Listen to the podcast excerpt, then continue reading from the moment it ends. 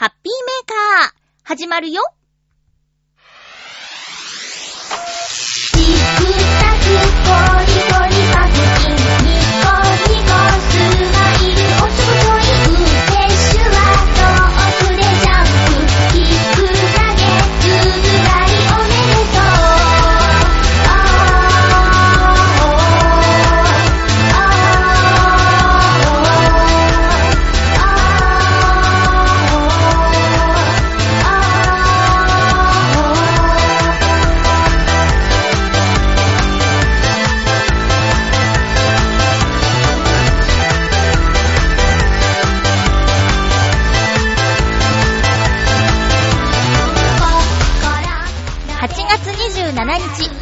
ハッピーメーカー。この番組は、ハッピーな時間を一緒に過ごしましょうというコンセプトのもと、ちょわへよ .com のサポートでお届けしております。8月最後のハッピーメーカーです。浦安はちょっと過ごしやすいよ。今日も最後まで1時間、よろしくお願いします。くでジャンプ引くだけずぶらり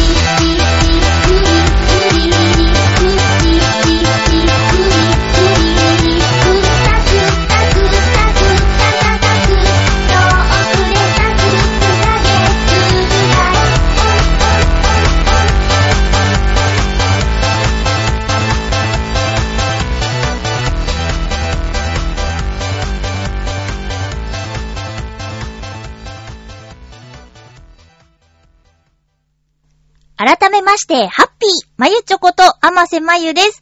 8月なんですけどね、まだ、ちょっと気温が落ち着いています。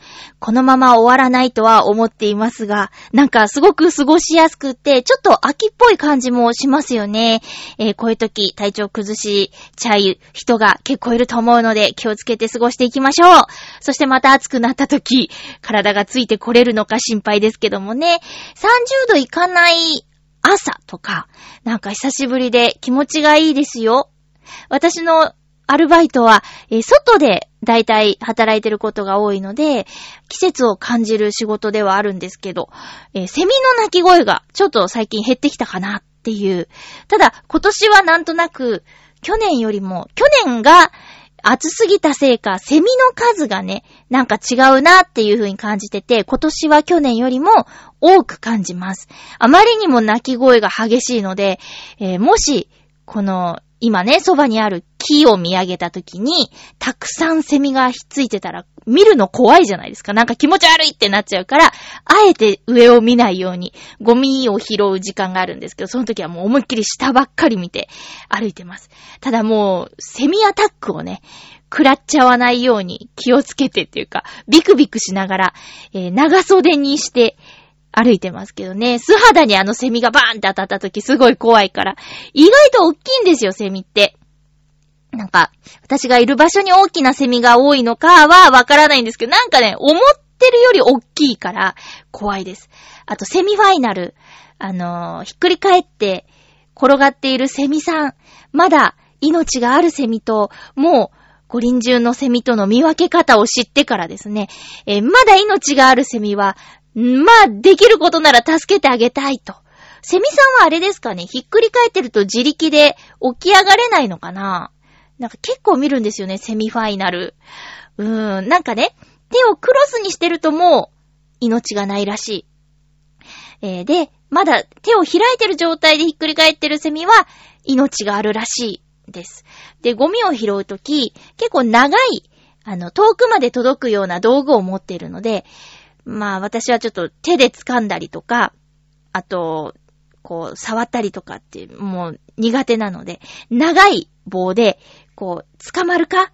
捕まれるのか？って言ってこう差し出して、で、ギュッてしたら、木にこう、寄せてって、ここに止まるが良いって言って助けるんですけどね。なんかそのままひっくり返ったまま置いといたら、まあ、たまに車も通るんで引かれてしまったり、あと鳥さんがね、食べてしまったりっていうこともあるので、なるべく、なるべくなら、潰れたセミを見たくないとかいうのもあるんですけど、なるべく助けたいなっていうことはあるんですけどね。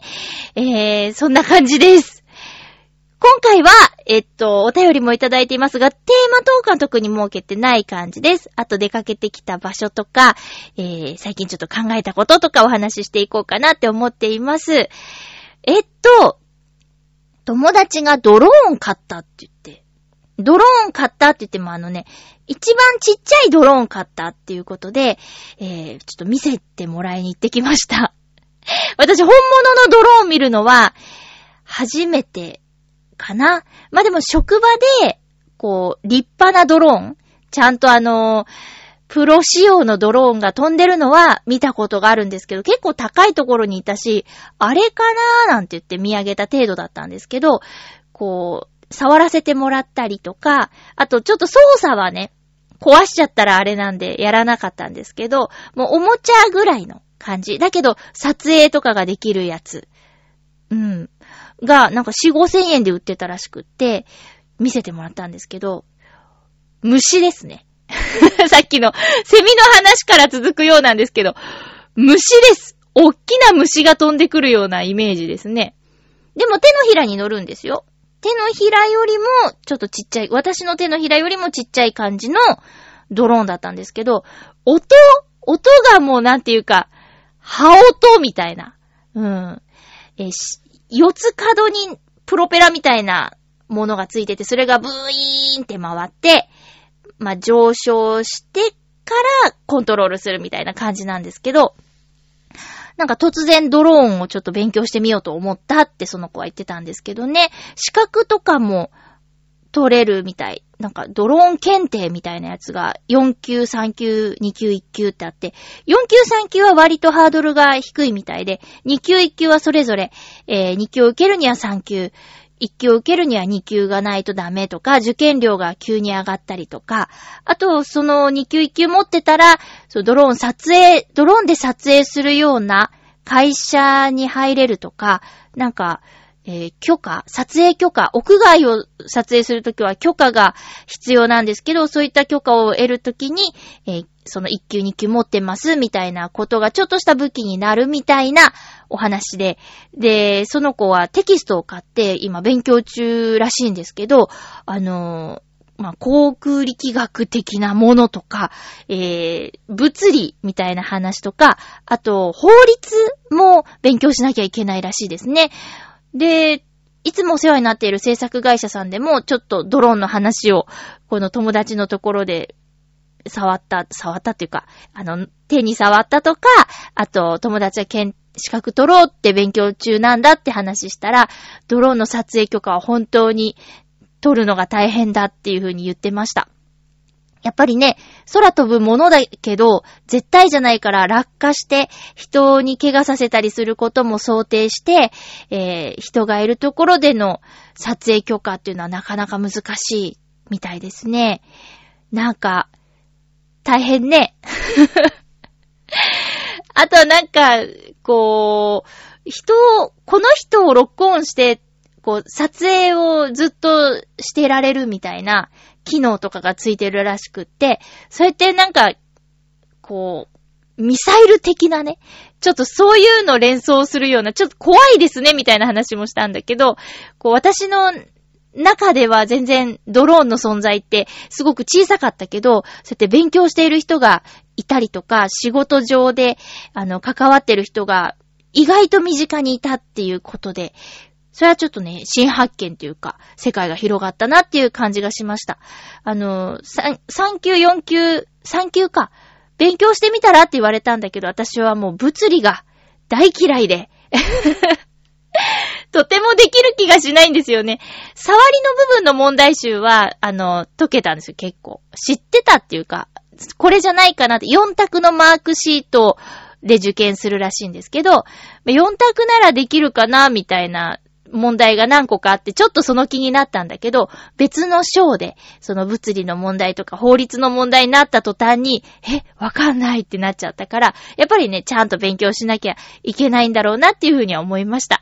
ただ、なんか、履歴書とか、もう最近あんまり書く機会ないですけど、ドローン検定何級って書いてあったら、ちょっと目を引くかなとも思います。面白検定としてね、どうでしょう皆さん。な、なんか勉強することが好きな人、ドローン検定っていうのがあるみたいなんでね、受けてみてはいかがでしょうか。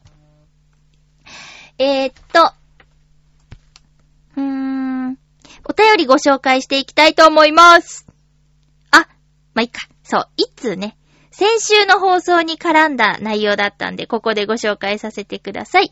ハッピーネーム、ブルユニさん、ありがとうございます。まゆっちょ、ハッピー、ハッピー？うちの愛猫のこと覚えてくれててありがとうございます。はい。先週ね、あの、猫のラジオ聞きましたという内容から、えー、ブリューニさんちの猫さんのことで覚えてる範囲でお話ししたんですが、補足というか感想メールです。7月7日に2匹がやってきたことから、オス猫を銀河、メス猫を姫と名付けました。まあ、今では銀と、なぜかピと呼んではおりますが、姫を、姫のことを、なんでピって呼ぶんだろうなぜかって言ってるけどね。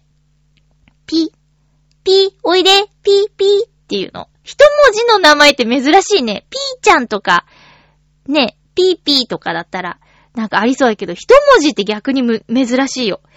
この夏、暑さで日中はぐでっとしておりますが、朝晩には甘えすぎて、ますます可愛さが増しております。それに息子が焼き餅を焼いているのもまた可愛いんですけどね、ということでありがとうございます。猫さんのいる生活は、まあ、ちょっとね、うちでも飼ってみようかなって思って、かなり傾いた時期はあったんですけど、やっぱりいろいろ考えて、ちょっと無理だろうっていうところに今は落ち着いていますが、猫動画を見たり、まあ、ペットショップに行って、こう、ショーケース越しに猫さんを見たりするのは好きなんですよ。うん。ただまあ、そうね、飼えないだろうなぁちょっと生き物が怖くてね。そうなんですよ。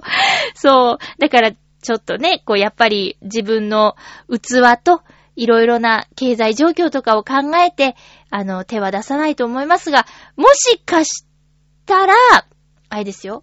あの、ずぶ濡れになった捨て猫さんとかに遭遇してしまったら、それはまあ連れて帰るしかないなって思ってます。まあ状況、状況によりけりですね。うん。それを見捨てられるほどの、なんていうか、猫さん愛ではなくなっているっていうことですかね。よかった。名前と、あと、七夕っていうキーワードは覚えていたようでよかったです。ずいぶん前になりま、結婚前からでしたっけ？あ、違う、結婚した、あ、ちょっとまた、記憶が定かではないですけど、息子くんよりも前からいる猫さんですもんね。それは確かだと思います。うん。いや、もう結構ね、あの、大人の猫さんになったって先週のメールにも書いてありましたけども、甘えん坊さんなんですね。大人になったらなんかそっけないのかなって思ってたけど、それは猫さんによるのかな？うん。なんかいいね。甘えてくる大人猫っていうのもね。うん。ブルーインさん、ありがとうございました。よかったです。記憶がちょっとだけ 合ってて。えー、ということでお便りご紹介しました。いつもと色々と順番が違いますが、コーナー行きますよ。ハッピーごくごく今日はフラッと入ったローソンで気になる飲み物を見つけたので選んでみました。えー、っと、うん、タイトル。練乳大注入悪魔のコーヒーっていう、大丈夫かな？えーっとね、病みつき注意って書いてあるよ。甘い練乳を大注入。超深入りコーヒーブレンドでほろ苦く香り豊か、さらにコクも強い、この3つの要素から病みつきになってしまう可能性があるので、お気をつけてください。あくまで自己責任でおな、お飲みください。だって。結構煽ってくるね。大丈夫かしら。こう、悪魔のなんとかって、ローソンでね、結構売ってますよね。悪魔のおにぎりとか。全然食べたことない。初悪魔です。でもあのさ、練乳の入ってるコーヒーで私好きなやつあるけど、それに近かったら嬉しいな。てか、この時間にコーヒー飲んで私眠れるのかな よいしょ。いただきます。あの、プタイプの、コップ？紙コップ的な形でストローを刺して飲むタイプのです。わ苦あれ？すごい苦い。うん。あー、思ってたのと違うな。なんかもっとすっごい甘いのかと思ったけど、そうか。超深入りコーヒーがすごいんだ、これ。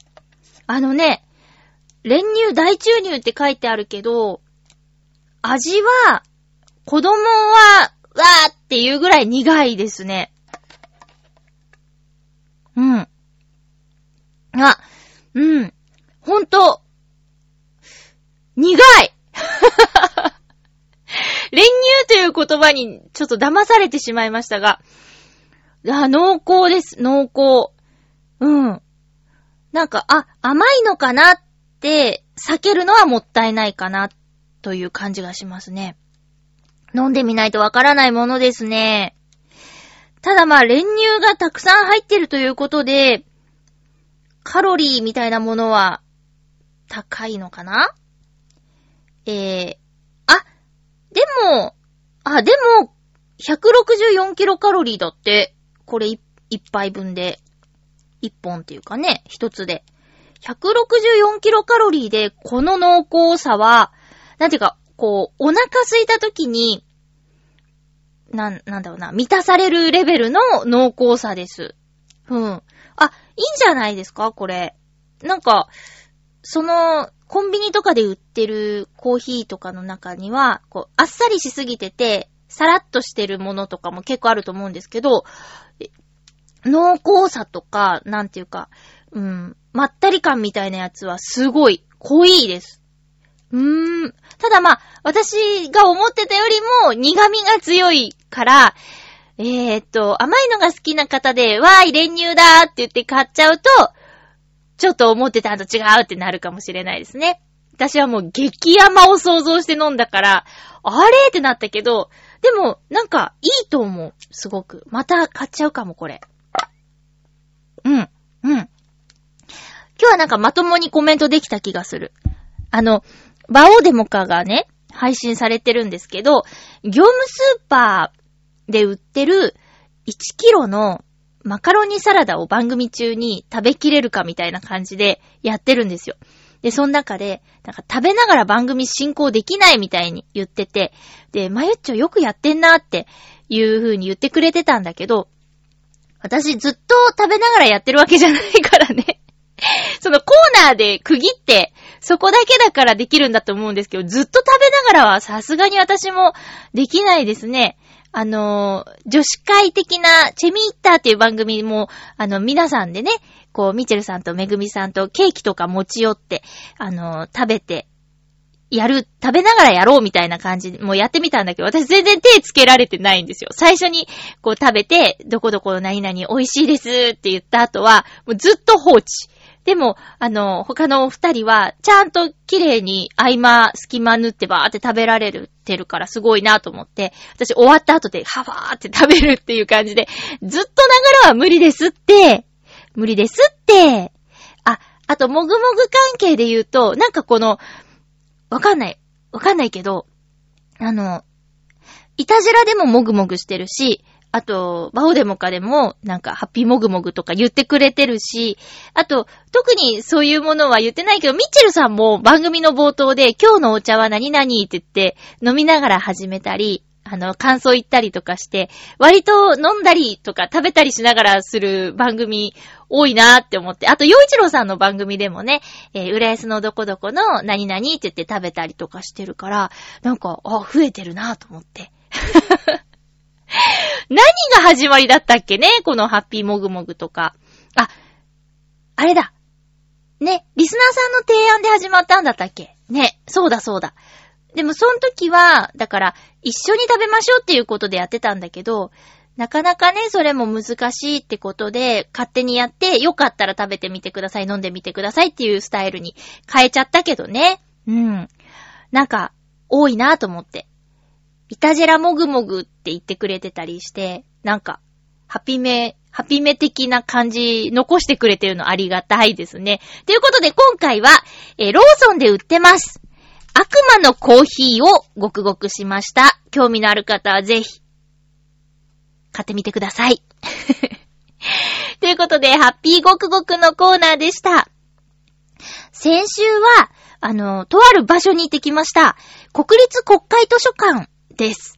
えー、私は、冬に、2月頃かな？に行って、えっと、カードとか作って、こう入館用のカードとか作ってあったんですけど、えー、国立国会図書館の話をしたら興味を持ってくれた友達がいて、で、その子はね、できるかなっていう教育番組のゴンタくんが大好きで、ぬいぐるみとか持ってるんですよ。で、ゴンタくんにまつわるものを何かプレゼントしたいなって誕生日周辺に思って、あの、検索したらもう新商品っていうのはもうないんですよね。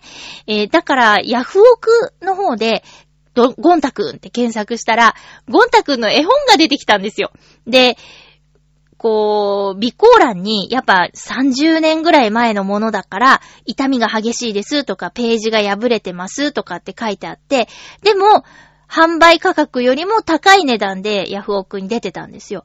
で、その話をしたら、あの、まあでも、興味ある、見てみたいけど、でもちょっと高くて悪いんだったらどうしようかなっていう風な感じだったから、それをプレゼントするのはやめて、あ、そうだって私は思い出して、国立国会図書館に行ったらあるんじゃないかなと思って検索したら、あるんですよね。絵本もちゃんと。だからその子を誘って、国立国会図書館に行ったら、ゴンタくんのその例の絵本が見られると思いますよって言って、一緒に行ってきました。ところが、私は、その、ネット検索ができるんですよ。国立国会図書館に蔵書してある本。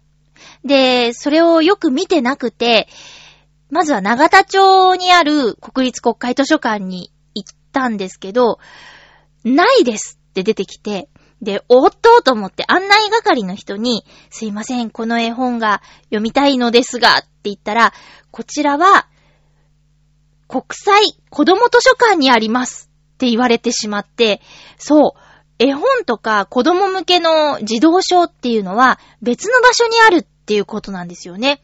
国立国会図書館じゃなくて、長田町にある国立国会図書館じゃなくて、上野にある国際子供図書館っていうところにありますって言われたんで、移動しました。長田町から上野に移動して、えー、目的のゴンタくんの絵本出してもらいました。さすが国立子供図書館、国際子供図書館、綺麗な状態で、もう全然色落ちとか、色あせとか、破損も破れもない状態で、ピッカピカの状態で、その、ゴンタくんの絵本、見てきました。ただ、あの、閉館の1時間前についてしまったので、こう、全10巻あるんですけど、とりあえず3巻まで。いやーね、面白かったですね、すごく。私もできるかな世代なんですよ。私より後の人は作って遊ぼうゴロリくんですよね。うん。でも、私はもう幼稚園の時ぐらいから、ゴンタくんに工作を教えてもらって、ゴンタくんとノッポさんに工作の面白さを教えてもらったんで、そのゴンタくんの絵本がね、すっごく面白かったんです。ストーリーもあるんだけど、ノッポさんの工作がこう写真で載ってて、で、作り方とかも書いてあって、ちょっとやってみようかなって。あと歴史を感じるのは、空き箱とかを使って工作をするんですけど、その空き箱の写真があまり商品名をしっかり隠してないっていうところで、わーってこの箱使ってるみたいなやつがバーンと絵本の状態で丸見えなのがちょっとね面白かったですね。歴史を感じました。で、あと残り7冊あるからまた見に行こうと思うんですけど、皆さんもここはね、すごくいい。まず、国立国会図書館については、えー、本は、全然外に置いてないんですよ。あのー、パソコンで、何々を出してくださいっていう風に、えー、して、で、職員の方が、保管庫から本を出してくれるんですよ。うん。だけど、国立国、うん、国際子供図書館、子供図書館上野の方は、だいぶこう、表にも出てるんですよね。だから見ながら、あ、このタイトル読んでみたいなっていう感じで、選んで読むこともできます。ただ、えっ、と、その出てない文に関しては、保管庫から出してもらって読むこともできます。だから、その一緒に行った子は、どんどん読みたい本が出てきて、あれも読みたい、これも読みたいってなって、専門書なんですけど、昔、子供の頃読んで、あ、子供の頃っていうか、中学生ぐらいの時読んで、途中で断念した本のタイトルが、こう、あって、それ出してもらって、完全にメモリートラップに陥っていましたね。で、国立国会図書館、えー、長田町の方にはコミックとかも蔵書してあるので、なんか、読みたい本があったりとか、あのー、こう、前、気になってたけど、まだ読んでないんだっていう本とか出してもらったりとか、こう、基本的には日本で出版された本のすべてがあるというふうに言われています。雑誌も含めて。うん。だからね、こう、面白いです。うん。ただ、あのー、夏行くより冬行く方がいいなって今回思ったのは、館内がね、ちょっと設定温度が高めで、ちょっとね、ずっとじっとり汗をかくような気温でした。それがちょっと快適ではないっていうのはありますね。あとその、まあ、2月に行った時もお話ししたかもしれないんですけど、館内にはあの、社員食堂的な、え食堂が6階にあったりとか、あとカフェが、えっと、2箇所。合計3箇所の飲食空間があったりとか、売店があったりとかして、その辺もね、ちょっとお楽しみポイントですね。うん。あとはもう広い閲覧室があったりとか、あとソファーもたくさんあるし、なんかゆっくり過ごすにはいいんじゃないでしょうか。で、みんな本読んでるから、もう本を読む空気なんですよね。だから誰かと行くところじゃないです。一人で基本は行くところ。あの、おしゃべりしてる人なんか全然いないから、一人で行って思いっきり本を読むところっていう感じですね。あと調べ物するには、すごくいいところです。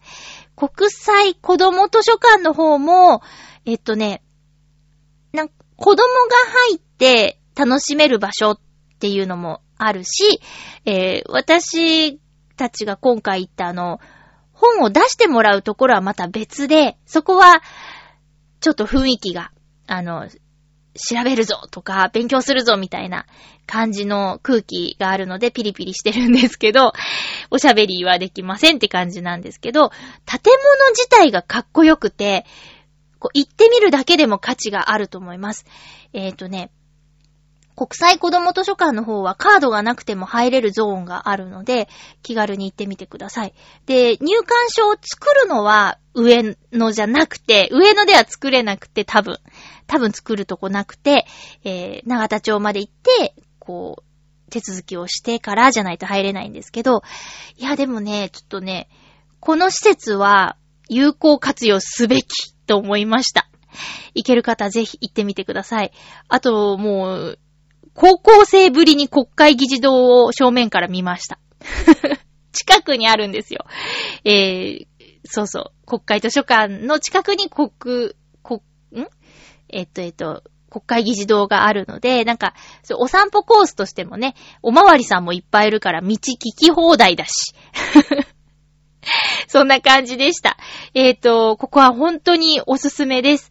読みたい本とか、こう、まあ、でもリストアップしていった方がいいかな。途方に暮れてしまうかもしれないからね。うん。ということで、そんな休日でした。まあ、今度また行くのは涼しくなってからがいいかなっていうふうに思いましたけどね。さあ、お便りをここでまたご紹介したいと思います。えー、っと、ハッピーネーム、青のインプレッサさん、ありがとうございます。まゆちょさん、ハッピーでございます。ハッピーでございます。さて、収録している頃は、鈴鹿10時間耐久レースをネットラジオで聞いている頃かと思います。普通の耐久レースではなく、スプリント耐久レースで丸一日ぐったりしている頃と思います。では、ということです。さっぱりわからないけど、え、なに？レースをラジオで聞くんですか？へえ。好きなんですね。どんな感覚なんだろうな。そう、うーん。レースって、こう、視覚的に楽しむものかなとか。まあでも、競馬とかもラジオ中継あるか。ねえ。音とか聞いてるだけで楽しいのかなこのエンジン音みたいなやつとかね。ラジオで？ネットラジオで？10時間耐久レースを聞く。スプリント耐久レースもわかんないもん。全然わかんないですね。こう、イタジェラのお二人とかわかるかな？うん。ごめんね。膨らませられなくて。あの、長いといえば、長いといえばとか全然書いてないけど。えーと、あれね、24時間テレビやってましたね。今回は私、多分、今までで一番見てないかな。なんか、賛否両論ありますよね。なんか24時間テレビって。私は、もう、うーん、どうだろうな。えーっと、見てないのに言うなよって感じも自分で突っ込みとしてあるんだけど、なんか、こう、普段生きてると、知らないことってあるじゃないですか。うん。知らないことを教えてくれる存在としては、ありだと思うんですよね。その、難病とか、なんか、ね、事故にあって、体が不自由になってしまったとか、まあ、生まれながらにとか、いろいろな状況で違うと思うんですけども、そういう方がいらっしゃって、えーいろいろな苦労を抱えながら生活しているということを知る手段はなかなかないですよね。うん。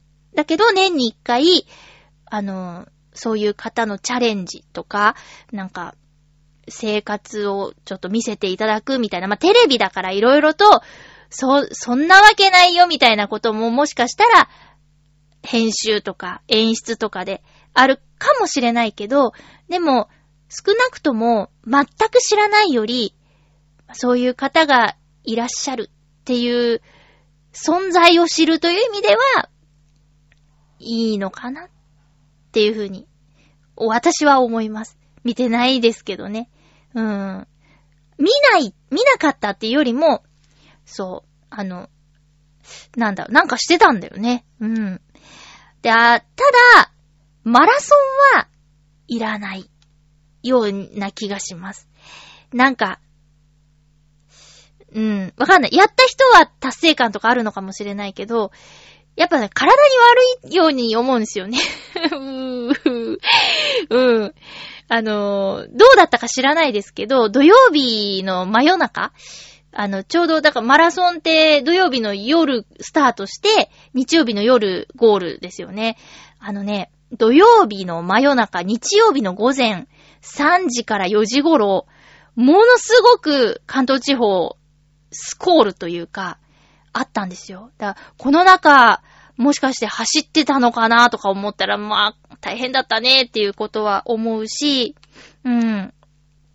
だからなんか、頑張ってる姿を見て、頑張ろうと思おうっていう、なんあるのかもしれないけど、ちょっと、ね、今回はね、100キロとか、じゃなくて、42.195キロを4人で走る、それぞれが42キロ走って、えー、たすきをつなぐみたいな形だったから、一人で100キロとかじゃなかったけど、でもね、なんか、そんな急に？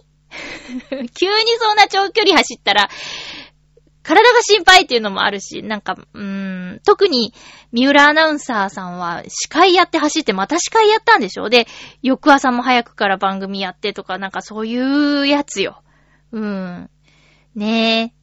だから、まあまあまあ、いろいろありますけども、あとその番組をやる制作費を募金すればいいのに、みたいな意見もあるけど、まあ、ねえ、それは、それは、しょうがないよねって思う。なんか知らせる、知らせ、知るっていうことが、知らないっていうことが、まあ、良くないっていうか、うん、知るためには発信しなきゃいけなくて、発信するためにはテレビが、まあ、今んとこ結構、こう、有効で、で、見てもらうためには有名な方に出てもらって、引きを作らなきゃいけなくてみたいなとこから考えたらしょうがないのかなって思うし、その方々がこう、ちゃ、なんていうの？あの、募金集めみたいな。会場に来てくれた人と直接こう、受け渡しができるって、その受け渡す相手が、えー、好きなタレントさんかもしれないみたいなところで、じゃあ募金して年に一度会いに行こうみたいなことで、あの番組をやることで募金は確実にできてるわけだから、なんか別にいいんじゃないかなって。こうタイムラインでも、なんか毎年見ちゃうっていう人もいたし、うん、泣きすぎて脱水症状みたいな書いてある人もいたし、まあ別にいいんじゃないかなって、そんなになんか、なんでもかんでも、こうダメダメダメダメっていうのもなーっていうふうに思いますけどね。うん。去年はね、たまたまこう一つのエピソードだけ見たんですけど、やっぱり知らないことだったし、あこんな風に生きてらっしゃる方がいるんだな、それを支えている方がいるんだなっていうふうに思ったりとかしてね。私も身近にちょっと病気を抱えてしまった人がいるので、他人事じゃないみたいなのはあります。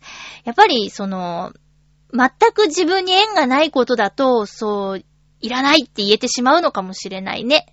うん。自分は、ちょっとこう、あ、近い将来っていうかまあ、どれぐらい後に起こることかわかんないけど、えー、障害を持った方を支えなきゃいけないという立場になって、うん、そうやって生きている方の存在を知ることができる、まあ、なんていうかもう定着している番組ですもんね。年に一度、夏の終わりに、えー、チャリティー的な番組があるっていうことはもう皆さんご存知っていうか、ね、あるね、年齢以降の人はみんなが知ってることで、これを見れば知ることができるっていう、なんていうか、確立されたものっていう意味では、うん、存在意義はあると思うんですよね。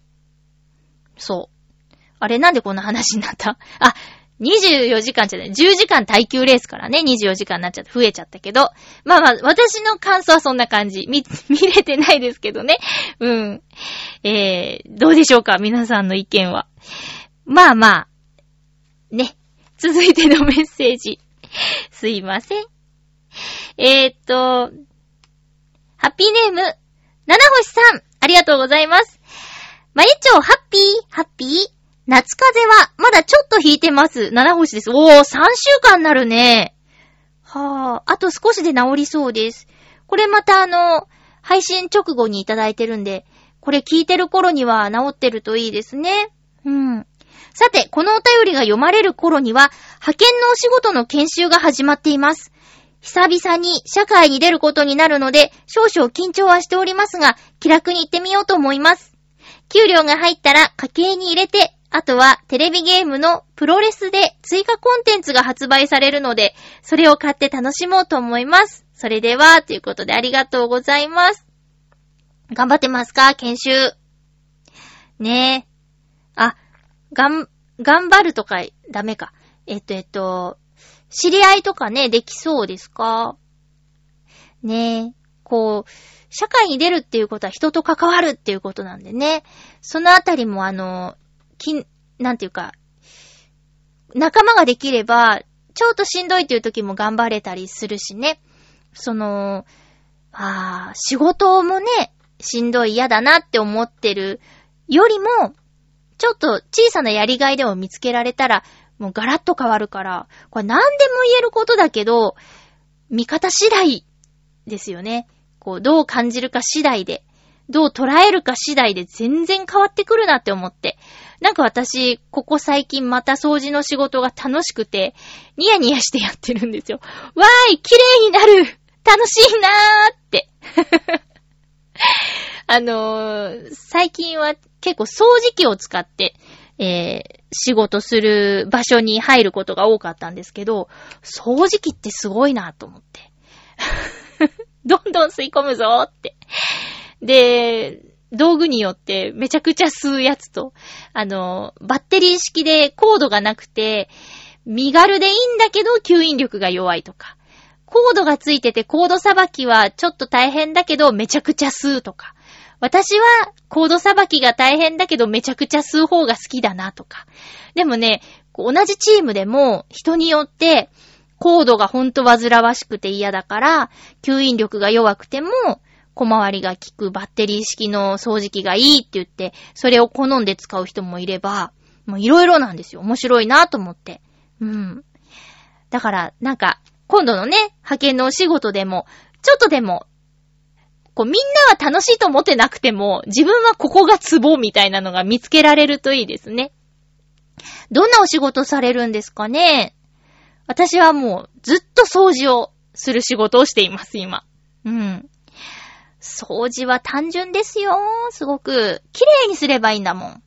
あと、こう、私もね、接客業したことありますけど、えー、カンカンって。例えば、あのー商品が売り切れてる時に、売り切れてることに怒るお客さんがいたんですけど、そんなにつって。めちゃくちゃ怒ってるって、あの売り、売り子のミスではないことで、すっげー怒ってくるお客さんがいて、まあ、私その度凹んでたんですよ。なんか怒られちゃったって。さあ先輩が、いやいや、いやいやいやいや、つって。全然舞ちゃん悪くないし、売り切れてるのしょうがないと思えない大人ってどう思う？とかって、その時の先輩が言ってくれて、だいぶ励まされて。だその時もそうやって話を聞いてくれたり、あの、なんていうか、発想の転換をさせてくれた職場の方のおかげでなんとか乗り切ったっていうところもあるんですけどね。今のお掃除のお仕事は、まあ怒られたり注意されるとしたら、やり残したところがあったりとか、まあ、汚れがちゃんと取れてなかったりとか、見落としがあったりとかっていう自分のせいでしか怒られないから、そのあたりのストレスはね、すごくないですね。自分のせい、自分が悪かった、自分が忘れてたっていうことで、理不尽なことは言われないのでね、うん、は私に合ってます。すごく。ストレスはないですね。うん。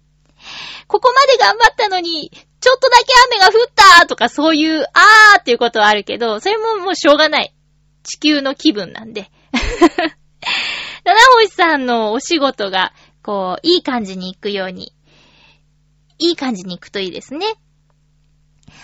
給料が入ってからの楽しみもあるし、うん。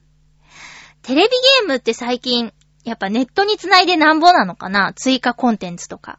私あの、ビータで、最近 ビータ電源入れてないな。えっと、まあ、マインクラフトと、あと、あれ、仮面ライダーの、なんか、前のやつね。えっと、最新がゴーストのやつ。うん。うん。かな？そのゲームをやってるんですけど、追加コンテンツって言って出てきて、なんか新しいライダーが入れられるよとか言って。うん。そういうのあるから、やっぱネットに繋いでないとその追加もできないんだなっていうふうに思ってね。だ、もう全然私がバリバリやってた、まあ、その時はスーパーファミコンですけど、と全然違うなっていうふうに思いました。ああ、そうだ仮面ライダーといえばもう、終わったね。ジオウが。ジオウが終わっちゃいましたけど。なんか最後、ババババって言った感じだったけどね。うん。やっぱり映画見ないと完結しないのかな本当のエンディングみたいな。えー、新しい仮面ライダーが翌週から始まるっていうこの、忙しさ。ジオウからのこの気持ちの切り替えができるかどうかっていうね。今度は、令和ライダー1号、仮面ライダー01っていうことで、主題歌を西川貴則さんが歌うっていう、もう楽しみすぎます また、え、1年間、見続けるんだろうな。あの、俳優さんもね、山本浩二さん出るんでしょ？すごくない？あと、西岡徳馬さんだっけ？な、なんかすごいよね。毎年一人じゃん。なんか、そういう俳優、有名俳優枠って。うん。もう今回の生瀬さんもびっくりしたけどね。生瀬さん出るんだ仮面ライダーにって思ったけど、山本浩二？すごいね。これ、ともさんにお知らせしなきゃ。あの、一緒にハッピーメーカーやってたともさん、あの、山本浩二さん大好きだからね、ちょっとお知らせしとこうかな。えー、ということで、楽しみ、楽しみです。今週末、01。ジオの最終回のあの、みんな、みんないる感じ良かったですね。もう見てる人にしかわからないけど、みんないるんだもん。みんないたもん。よかった。面白かったです。最終回もね。えー、ということで、うんと、七星さんからのお便りでした。ありがとうございます。いってらっしゃいませ。こう、ん ?9 月からだっけ ?9 月からだから今研修中で、研修終わって9月からね。なんかアメリカの学校みたいですね。9月スタートとかね。そんな感じ。あ、そうそう、あのーこないだね、えー美容室的なところに行ったんですよ。うん。髪は切ってないんですけど、トリートメント的な髪の毛のケアをしてもらったんですけど、そこで、えーそこの店員さんがすごくおしゃべりが大好きというか、いっぱい喋ってくれる女性スタッフさんしかいないんですけど、なんかね、お子さんの宿題の話になって、その方のお子さんは小学校1年生だって言ってたんですけどね。あの、どうですかって、宿題終わりそうですかって、先週、先週の水曜日に話したんですけど、あの、したら、うー、まだ自由研究が残ってるんですよって言うから、あ、私も自由研究残しがちでした、みたいな話から、ただ、って、私たち、そのお母さんとは同世代、私と、その、担当してくれた、えー美容師さんとは同世代なんですけど、ただなんか、自由研究の中に、えー読書感想文、絵画工作っていうのが入ってて、自由研究と、その、読書感想文とか絵画工作から1個やればいいんだって。はいーってなって。で、私の時は全部やらなきゃいけなかったよ。工作、絵画、読書感想文、えー自由研究って全部あったけどなって言ったら、ですよねって言って、そのお母さんも言ってて、なんかゆるいねーなんつって。うん。ね。どうですか？皆さん、パパママリスナーさん、えー今のお子さんの宿題と自分の頃の宿題と違うなーって感じることとかありますか？なんかね、か、まあ、えっ、と、うん、ドリル的なやつがあったり、プリントがあったりとかっていうのは今も一緒みたいなんですけど、その、だいぶ大物関係 読書感想文とかも残すと大変じゃないですか。そう。あーと言ってたのが、絵日記。絵日記が宿題であるんだけど、1枚でいいんだって。その夏の一番の思い出を絵日記に1枚書けばいいって言うんだけど、いやいやいやいや、毎日でしたよっていうね。毎日よ。毎日絵日記書かなきゃいけなかったよ。うーん。あと、これは中学校の時なんですけど、中学校の時に英語の授業で、えっと、毎日ノートっていうのが存在してたんですよ。毎日1ページ単語の練習をしましょうっていう。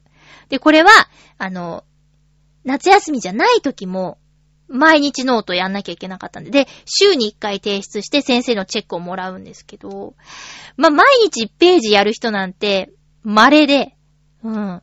私とか、まあ多くの人は、1週間で7ページノートですね。だから、7日分提出日前にブワーって一気に書くんです。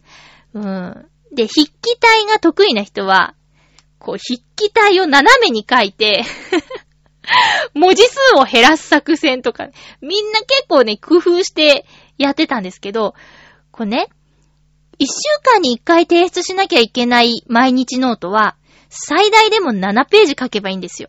ただ、夏休みの期間中の毎日ノート溜め込んだらえらいことですよ。うん。40ページとか書かなきゃいけないの。あれね、大変。本当に大変だった。終わらないよーってなってたからね。あ、それか、もしかしたら、夏休み期間中は一冊だったかもしれない。ね、60ページ ?60 30枚60ページ。いやーなんかね、夏休みの宿題ってそれぐらいヘビーなイメージだったけど、まあ、その子が小学校1年生だったせいもあるかな？あるけど、なんか少ないですねっていう話をしたんですよね。うん、そんなもんかな、こう、自分で、する、何かをする時間を作ろう、いわゆる、ゆとり的なイメージなのかなまあ、でも今ゆとり教育じゃなくなってるんでしょ？ねえ、いや、よくわかんないけど、まあ、たまたまその聞いた方のお子さんの学校ではそうだっただけかな。どうですか？パパママリスナーさん。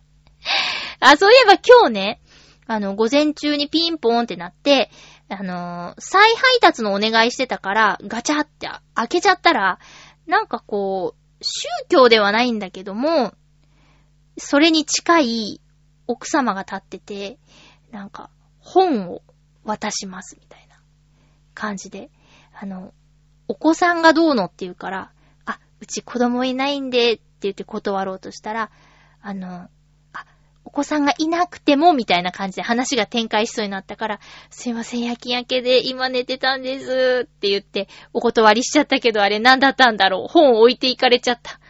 今度また来るかな？本読みましたかって来るかな？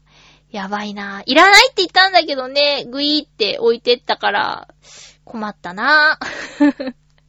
いやでも、そういうのに来る人も良かれと思ってやってるだろうから、なんか、ね、結構ですって言ってバタンって閉めるのも申し訳ないなと思って、ちょっとぐらい話聞こうと思ったけど、まあ私にはあまり関係のないようなことだったような感じがするな。うん。あー、あとね、今日、その、料理の話になって、最近私ツイッターで、あの、リュウジさんっていう方をフォローしてて、バズレシピっていうのがその方のが流行ってるみたいで。で、確かにこのツイッターの140文字でレシピを紹介してる、すごいんですよ。で、作ってみたらすごく簡単で美味しくてっていうので、えー、その中でニラポンっていうのを作ってみたんですよ。ニラを細かく刻んで、ニラ売ってるのの半分の量ですね。だいたい10束ぐらい売ってんだけど、それの5束ぐらいをできるだけ細かく刻んだものに、ポン酢を大さじ3杯で30分以上漬け込むと、えっ、ー、と、ニラポンのソースになるっていうことで、それは何にかけても大体合う。例えば冷ややっことか。で、リュウジさんがおすすめしてたのは、鶏胸肉を茹でたものだったんですけど、これがめちゃくちゃ美味しくて、しかもあの、糖質制限したい人にもぴったりなんですよね。だからおすすめです。ちょっとね、リュウジさんのレシピ結構ハマっちゃって、本も買っちゃおうかなっていう感じなんですけど、そういう料理の話してたら、アマシさんって料理うまそうですねって職場の女の子が言ってくれて、私はね、胸を張って、うん、美味しいよ美味しいと思う美味しくなきゃダメだって言ったら、え、何ですかって言われたの。で、理由を話したんですけど、私はクックパッドで、あの、例えば作りたい豚の生姜焼き、スペース、電動って入れて、そ電動っていうのは、たくさんの人が作って評価されてるレシピが、こう検索で出てくるキーワードなんです。電動とか1位とか。うん。で、それに出てきたレシピが美味しくないわけがないでしょ？私は分量通りに作りたいので、これが美味しくなかったら私のせいじゃなくて、レシピのせいだっていう風に説明したら、なるほどって言ってました。あのね、私の料理作ってる姿は、まるで理科の実験をしているみたいな感じですよ。ぴっちり測るからね。ただなんか、分量通りにやると味が濃いことがあるから、全体的にちょっとずつ、あの、少なめに、1、2ミリね。大さじ3とかだったら、こう1、2ミリ少なくして、はちょっと気をつけてるんですけど、だけど、例えば、キャベツ2分の1個って、キャベツによって、キャベツの大きさによって量違うじゃないですか。だからそれも気になっちゃって、キャベツ2分の1個のグラム？キャベツ1個のグラム平均みたいなやつで検索して、何グラムって出たらその2分の1だから何グラムだって言ってやっちゃうぐらい測っちゃうんです。だからね、味に自信はありますよ。そのレシピが美味しければ。ただ、なんかちゃちゃっと作るとか、適当にやっちゃうねっていうのが私の憧れです。なかなかそれができないんですよね。料理上手とは言えない。正確に測って作るのが上手っていうだけで。それが、まあめんどくさくはないっていう人です。なので、女子としてはいけてないと思いますね。うん。料理をしなくはないけど、ちゃんとなんか、ガイドがないとできないっていう感じです。さあ、来週、次回は、えーっと、9月の3日放送分を9月1日に収録する予定です。えー前後することがありますので、お便り読んでほしいという方は、お早めに送ってください。よろしくお願いします。えーと、テーマはないかな？特にないかな？うん。えー、そうですね。普通おたとか、質問とかあれば送ってください。よろしくお願いします。えー9月に入って、まあ、社会人の人はあんまりね、9月って、こう、境目ではないですけど、なんだ？春とか、春が一番会社勤めの人はいろいろなことが動くときかな。新年度っていうね。年末もあんまり、ね、だからなんか変わるとかっていうのもないらしいね。だから、こう、私の知り合いで、年末年始よりも年度代わりの方がなんか、挨拶してほしいみたいな人いたよ。明けましておめでとうとかあんまりいらないみたいなことを言う上司がいましたけどね。うん。えー、という9月3日放送です。えー、お便りの宛先は、チョアヘオ .com のメールフォームを使っていただくのも全然いいんですけど、そうするとあの、局の方の一手間になっちゃうので、できれば私に直接送ってください。ハピメ .mail.gmail.com っていうアドレスがあります。ハピメ .mail h-a-p-i-m-e.mail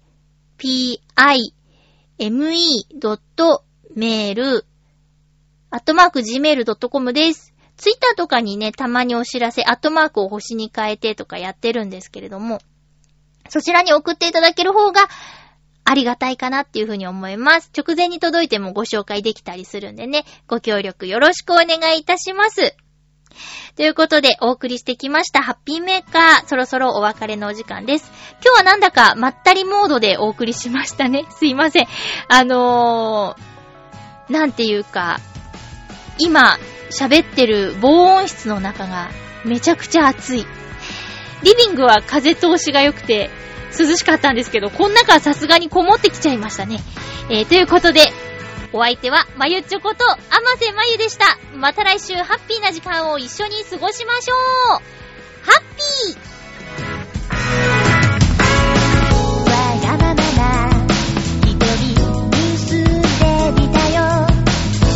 追いかけて